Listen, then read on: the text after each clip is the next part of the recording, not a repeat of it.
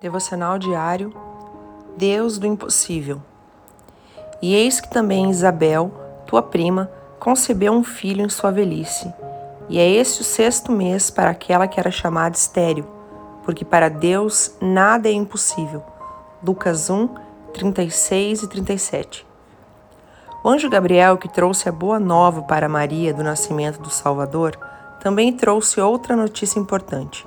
Sua prima, na sua velhice, também estava grávida, e dela antes se dizia: ela não pode ter filho.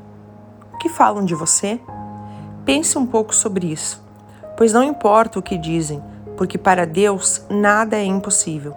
O Senhor pode mudar a sua vida em um piscar de olhos. Basta confiar e colocar sua fé no Senhor Jesus. Deus te abençoe. Pastora Ana Fruit Labs.